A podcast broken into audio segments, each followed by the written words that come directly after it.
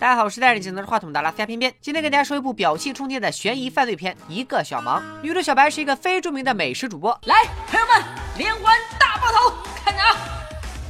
老公去世后，自己一个人带着儿子生活。这天在接儿子放学的时候，小白认识了另一个孩子的家长阿莲，还被邀请到阿莲家喝酒。这个阿莲和小白的性格完全不同，直来直往，满嘴脏话，女王气场两米八，手腕上还有一处奇怪的纹身。阿莲自己在著名的奢侈品公司做公关部部长，老公铁柱之前是作家，现在是大学老师，两口子住在一个大房子里，还恩爱的如胶似漆。总之，阿莲几乎拥有小白所羡慕的一切，但阿莲却吐槽他们随时面临着破产的危机。因为阿莲夫妇平时工作太忙，小白经常顺手帮阿莲接儿子放学，俩人也慢慢熟。悉起来，小白送给阿莲一条友谊手链，有次还忍不住偷拍了一下阿莲，但阿莲发现后立马命令小白删掉照片。这天俩人喝大了，玩起了交换秘密的游戏。阿莲先来了个暖场，说自己曾经和老公铁柱还有铁柱的助教玩 three P。小白虽然难以启齿，但也不能怂啊，说自己和同父异母的亲哥哥发生了超越亲情的关系。老公甚至怀疑自己的儿子其实是自己的大侄子，一气之下拉着大舅哥出门飙车。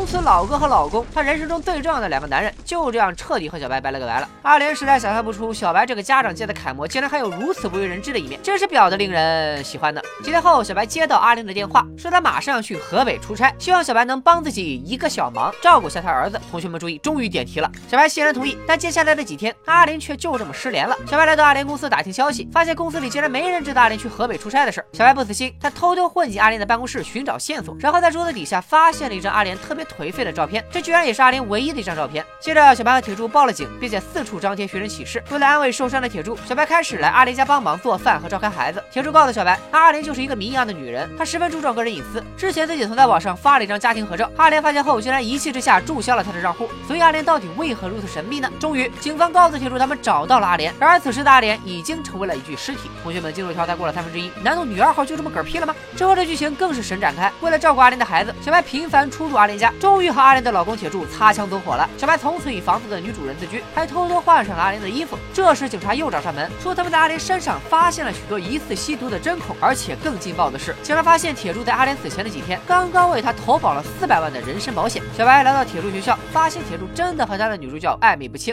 所以阿莲究竟是被谁所杀呢？是因妒生恨的小白，还是濒临破产为了骗保的铁柱？又或者是阿莲自己吸嗨了，不小心坠湖身亡的？咱们接着看。晚上吃饭时，阿莲儿子说自己今天见到了妈妈，紧接着小小白也在卧室发现了自己当。初送给阿莲的友谊手链，难道是阿莲没有死？铁柱安慰小白，毕竟他们亲眼看到阿莲下葬。铁柱还解释，阿莲说的三 P 的故事都是假的，而那四百万保险是因为阿莲听说小白丧夫的故事后，担心万一两口子谁有个三长两短，剩下那个人无力抚养儿子，所以才互相给对方买了保险。之后，铁柱向小白深情告白，小白也正式搬进了阿莲家。他将阿莲的衣服鞋子清扫一空。然而，正当他打算把自己的东西搬进去时，随后，小白收到一张自己和哥哥不伦恋的照片，明显就是阿莲借来的。更恐怖的是，小白居然接到了阿莲打来的电话，见鬼了！看来阿莲真的没有死。小白福尔摩斯附体开始调查，阿莲家里有一幅别人为阿莲画的肖像。小白通过画的落款找到了作者本人，又从作者那里得到了阿莲之前穿过的一个夏令营的旧制服，而那个夏令营正巧就在阿莲淹死的湖边。小白来到夏令营，根据资料联系到了阿莲母亲。随后他装作保洁小妹上门，从老年痴呆的阿莲母亲口中得知，阿莲居然还有个双胞胎姐姐阿花。当年两人青春叛逆，居然放火把自己家房。房子给烧了，还烧死了他们的亲生父亲。看到这里，相信大家也都猜到了，死的那个人其实是阿莲的姐姐阿花，凶手很可能就是想要骗保的阿莲。小白把阿莲有一个双胞胎姐姐的事告诉了保险公司，彻底搅黄了阿莲的骗保计划。还记得小白是个美食主播吗？他在直播的时候说自己会去给阿莲上坟，阿莲果然在墓地现身了，并告诉了小白所有真相。小时候他和姐姐都很叛逆，抽烟喝酒烫头，天天晚上出去浪。父亲是见一回打一回，于是两人忍无可忍，放火烧死父亲，离家出走。因为他们是双胞胎，太扎眼，于是两人在手臂上纹了一样的纹身，然后就此分别，并约定好苟。富贵勿相忘。之后，阿玲来到大城市发展，越混越好。而阿花的堕落沉沦，还染上了毒品。有天，阿花在铁柱的微博上看到了自己妹妹的全家福照片，这不就是送上门来的长期饭票吗？于是打电话联系了阿莲，约在当年的夏令营见面。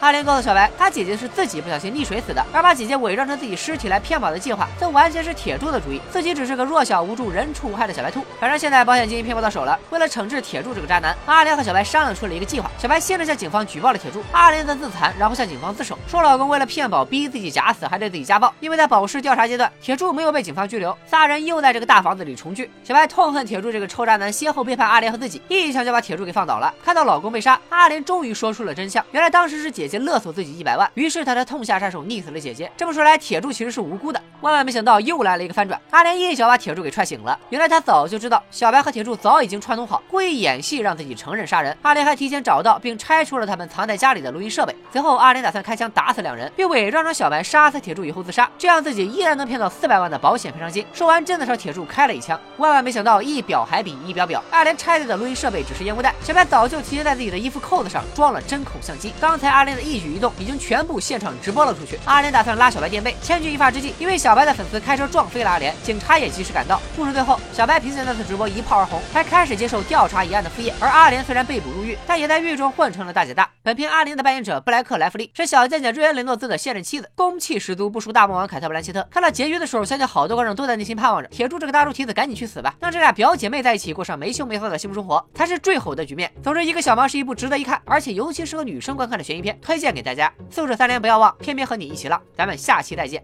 拜了个拜。